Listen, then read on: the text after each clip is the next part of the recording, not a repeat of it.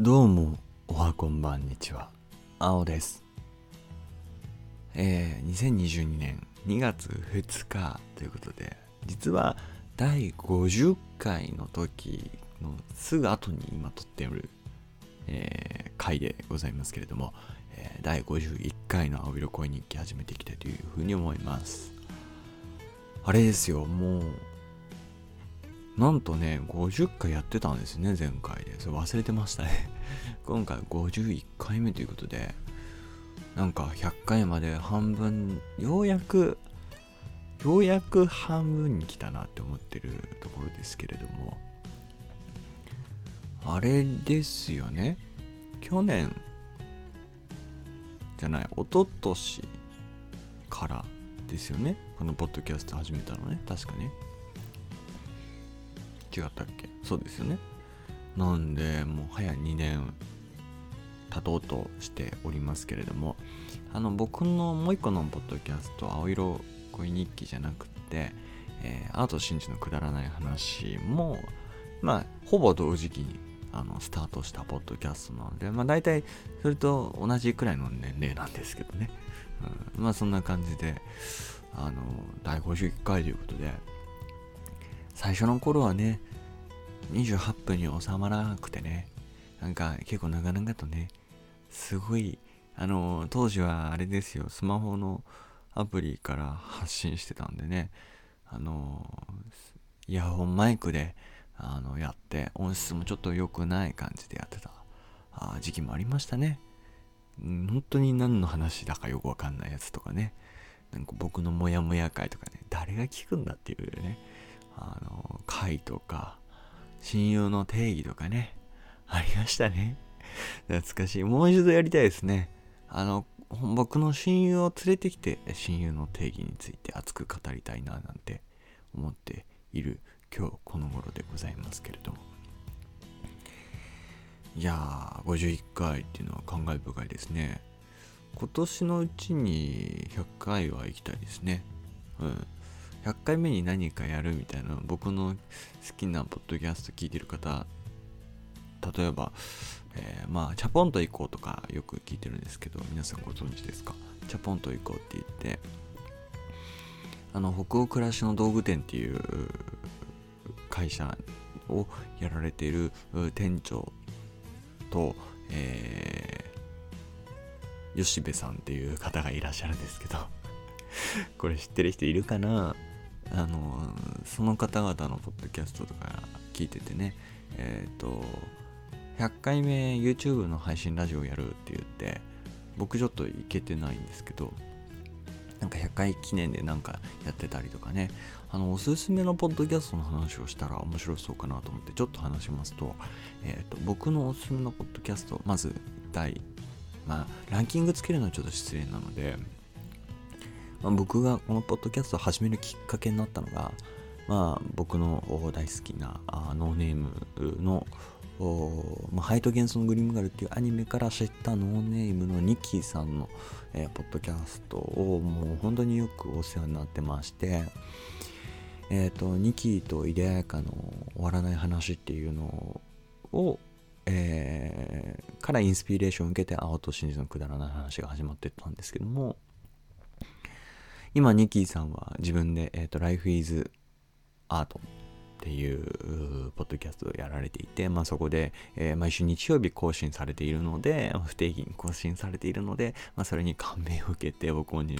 毎週日曜日やりたいななんて思ったんですけど、そのぐらい、まあ、あの、僕は彼女の何が好きなのかって、まあ、もちろん声とか、えーも好きなんですけど、なんだろうな、アーティストなんだけれども、ものすごく繊細な心の持ち主で結構繊細な心の持ち主の方に結構惹かれる傾向あるかもわかんないんですけどその方の何て言うのかななんかでも一生懸命自分らしさを表現しようとしててなんか本当に浮き沈み僕聞いてる側からすると気持ちの浮き沈み激しいなって思うんですけどでもなんかそれがいいんですね。その頑張ってる姿がすごくその何て言うのかな声から伝わってくるんですごくあの好きなアーティストの方の一人なんですけどもニッキーさんと井出彩香さんのトークもものすごく面白くって最近10ヶ月ぶりくらいに更新してもらったんですけどあのそのポッドキャスト。やっぱりね2人の会話を聞いてるとねなんかやっぱりリズムあっていいなって思ってて僕もそれにこ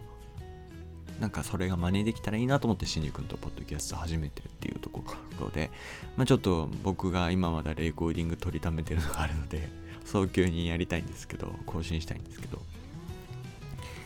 またねあの僕のあの仲良くさせてもらってるたけちゃんという方と一緒に、まあ、3人でポッドキャストやっていけたらいいなというふうに思ってるので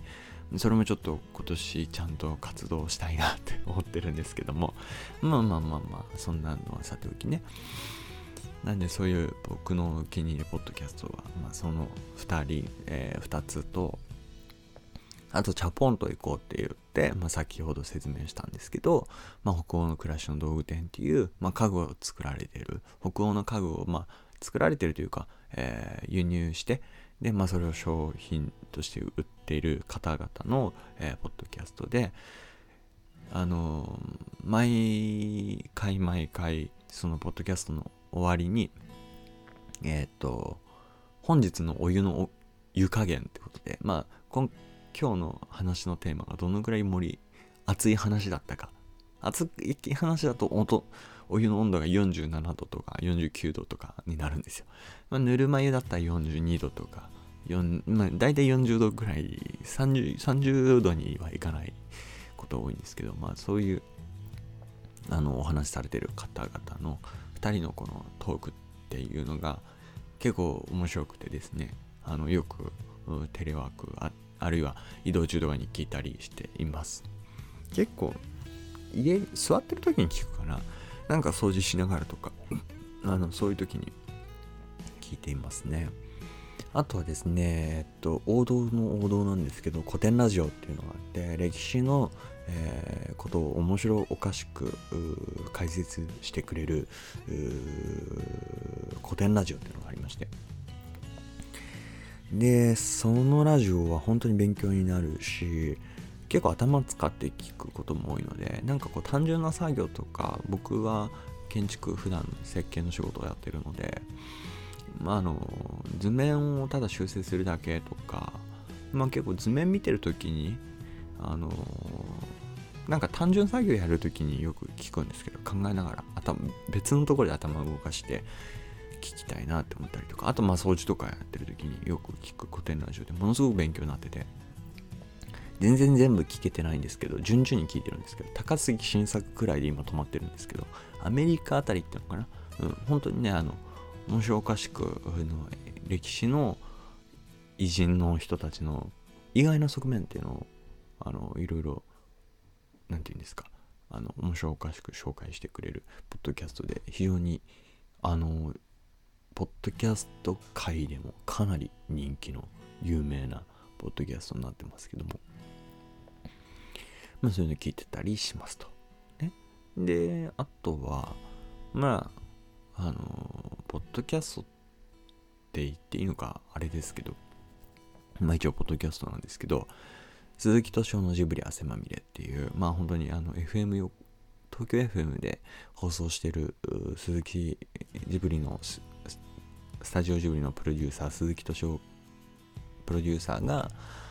えー、やってる、もう2010何年とか2010年くらいとかくらいからもうやってる、あのー、ポッドキャストですごく長くやってるんですけども、まあ、それのポッドキャストとかもたまにかなり緩めに更新されているので一気にドバッと更新される感じなのであまりこう毎週毎週っていう感じ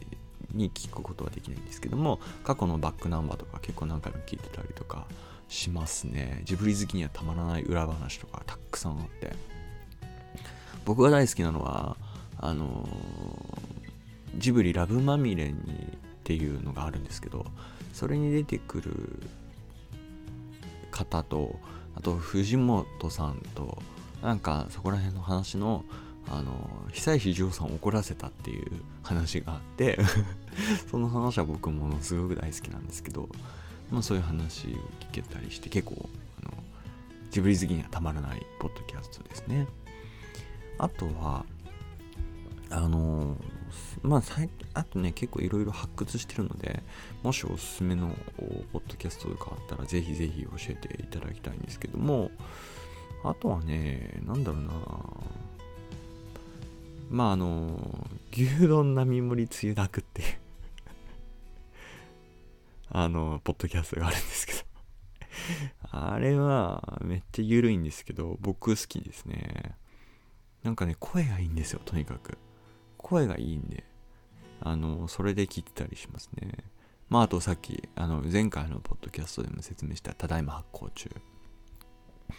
発酵食品のこと、発酵についてよく面白おかしく話してもらってるやつですね。そこら辺からうん。またなんかちょっと、今いろいろ発掘してるので、また面白いなったらおしお話できたらと思うんですが、まあそんな感じで、ポッドキャストの話、おすすめのポッドキャストの話をしました。で、えー、今回話したいなと思ったのは、前回、ついさっき話せなかった延長戦なんですけど、えー、っとですね、あの、僕の父親がコロナウイルスにかかってしまったんですね。で、それを知ったのがまあ今日だったんですけど、で、まあその時に、あの、思ったエピソードをちょっと紹介したいな。結構ツイッターで割と反共感してもらえたので、あの、これでも結構大事なことだなって改めて思ったのでちょっと共有したいと思います。でね、まあその、あの、なんて言うんですか、まあ、会社に連絡しなきゃいけないわけじゃないですか。要は、そのコロナウイルスになっ、誰か濃厚接触者になるわけですから、そうなると、あの、会社にとりあえず、まあ連絡しようと思って、僕はあの1年目でもあるのであのすぐほうれん草しましょうっていうのをよく言われてたからしたんですよ。あの課長とか、まあ、僕が周りに関わってる方々にすぐ連絡したんですけどそしたら結構白い目で見られるというかなんか後ろ指さされるというかなんか次々に僕に関わってたね。別に僕マスク外して話してるわけでもないしあの何でもないんですけどその僕に関わってた人たちが次々なんかあのこれから会議だっていうのに急にあの僕に関わったからってことで会議行かないようにしてくださいとかね言われていろんな方に迷惑をかけたんですよ。でまあその時に、まあ、僕が前日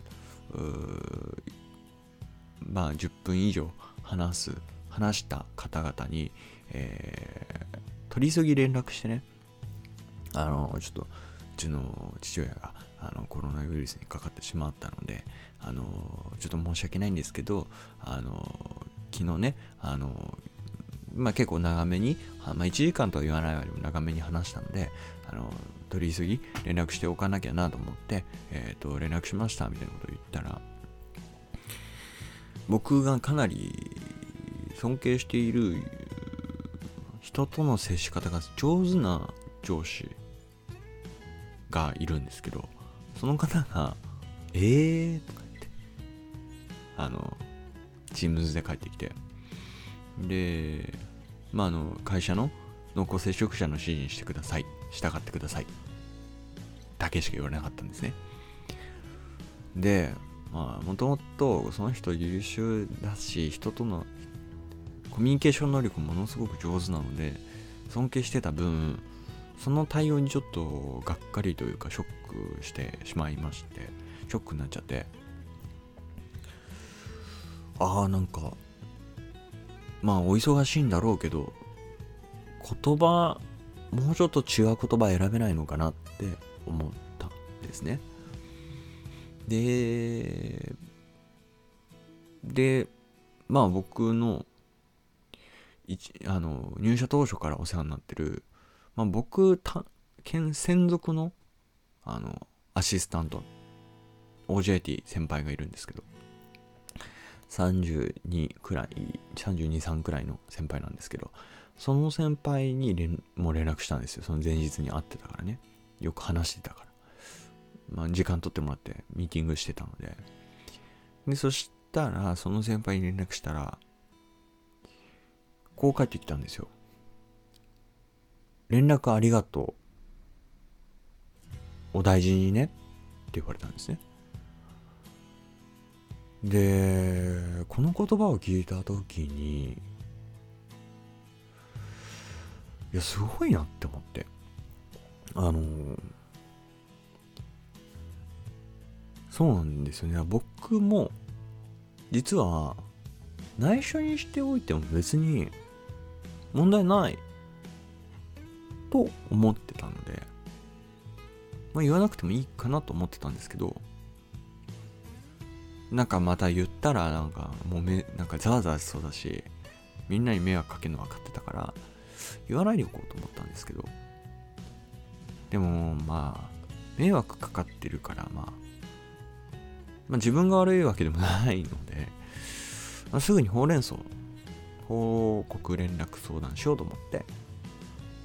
ちょっと勇気を持って言ったんですよ。そしたら、ええー、とか言われちゃったんですよ、上司には。で、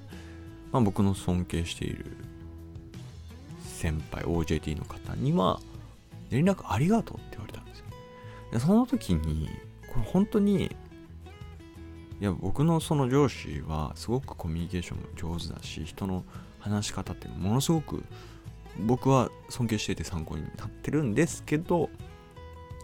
なんか本当の本当の言葉選びのを、えー、ものすごく意識されているうーてかまあ言葉一つ一つをまあ多分その上司も一つ一つの言葉選びを大切にしてると思うんですけどなんか本当のこの芯の芯の部分みたいなところが出たったんじゃないかなちょっと思いました。勇気を持った行動ですよねやっぱり。そのまあ僕自分で言うのもあれですけど。勇気を持った行動報告するって。それに対してありがとうって言える。ってすごいことだしでもそれって人として相手の気持ちに立つっていう上で立たないと言えない本当に立たないと言えない言葉だなって思ったんです。この時にまあこれ、まあいつかあの僕のノートにも書いてみようかなって思うんですけども、言葉を、うん、相手の立場に、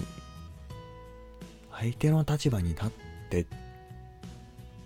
なのかな。まあ多分そこにはいろんなこう、社会的な地位だったりとか、まあ、いろんなものが見え隠れすると思うんですけども、なんかでも本当に人としてまずきちんとしたきちんとっていうか人として寄り添える発言っていうのは日頃から言葉選びに対して敏感になっていないと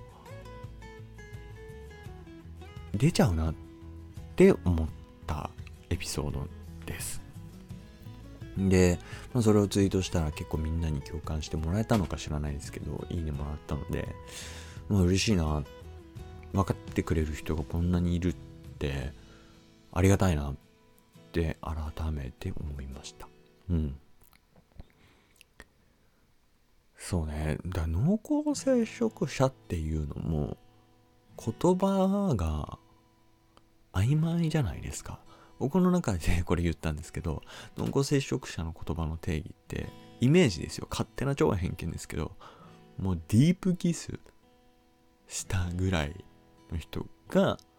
濃厚接触だと思うんですよ。普通にね。だから別に僕、父方は、あの、前日に僕のパスも返してもらったのと、月家に6万円入れてるので6万円を渡した時に何て言うんですか？間接的に？でもそれも別に触れてねえしな。だから濃厚接触じゃ全くないんですけどだからなんか濃厚接触って何って感じなんですけど正直。その言葉の定義もやっぱり曖昧なのでなんかなんかなって思いました。濃厚接触って何って思って。うん。なんかね濃厚接触ってもっとなんかなんかもっと濃厚な接触ですよだって。ねまあそんなことをちょっと思いながら悶々と、えー、過ごしておりました今日。だからやっぱりねそのあの言わなきゃいけないことを言いやすい環境にするってなかなかやっぱ難しい。でもなんかやっぱり本当にね今回思ったのがありがとうとかありがとうって言葉本当に強いなって改めて思いました。こんなにもなんていうのが力があるんだ。このありがとう。5文字ですよ。5文字でこんなにも人のなんていうのかな。こうギスギスしないなんていうのかだから僕ねこれまた言いたいなと思ってるんですけどあのねこれノートで前言いたいなと思ってるんですけど言葉選びって僕ね服選びと似てると思うんですよ。おしゃれだと思うんです。言葉選びっておしゃれだと思うのでまあその声の間とかリズムとか、えー、まあトーンもそうですけど声色もそうですよね。だけじゃなくってどういう言葉を選んで話すかっていうのは僕はもうこれおしゃれでいいと思ってます。なんかもうちょっと僕最近そういうのにポエムみたいのにもうめっちゃ興味あるんでなんかその趣味みたいになってるからあれなんですけどもっとみんながその言葉選びっていうことに関しておしゃれになるべきだと思うし日本語は、まあ、僕他の外国語よくわかんないですけど日本語は何て言うのかな直接ストレートに言わないで間接的に言うなんていう表現が上手な国じゃないですか。あの月が綺麗ですねとかまあそれはもうベタ中のベタだから言わないにしても。あのやっぱりそういう繊細な言葉選びのできる国だからこそもっとみんな言葉選びにおしゃれにな言葉に対してもっとおしゃれになる必要あるんじゃないかな。と僕は思っているのでよくエッセイを読むようにし始めました。つってもこれおしゃれなのか全くわかんないんですけど僕が大好きなあの僕の姉ちゃんでもあの有名な増田美里さんの、えー、エッセイまあ漫画ですねほぼ。今ここに手元にあるんですけど彼女の言葉を見てると別に大これほんと失礼ですけど別に大したストーリーじゃないんですよ。別に大した話じゃないんだけどなんかねついねイライラとかまあモヤモヤとかなんかこうあのいろんな横島なだったりとか なんかいろいろ考えるときにあの増田美里さんの言葉を読むとなんかね落ち着くんですよね。なんかね僕の身になることは書いてないような気もしなくもないけれどもついつい見ちゃう。なんかそういう言葉ってあの周りから見たら才能と思われないかもしれないけれどまあ僕はもう僕増田美さんの文章好きなのであれなんですけどすごいだからやっぱり言葉選びを僕だから本当にちょっと意識するようになってます。なので今年はやっぱりもっとねそれをねあの自分の中でえー、咀嚼して表現していけたらいいな。こういう言葉あるんだよ。こういうおしゃれな服あるんだよっていうのをどんどんどんどん言葉をね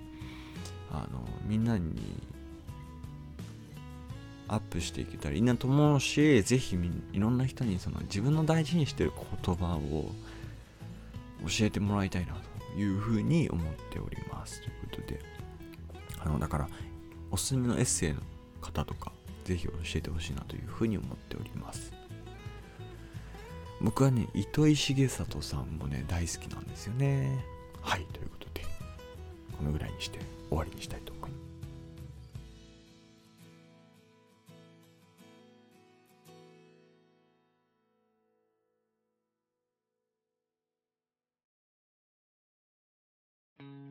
はいということで今回も青色恋日記終わりにしていきたいというふうに思います。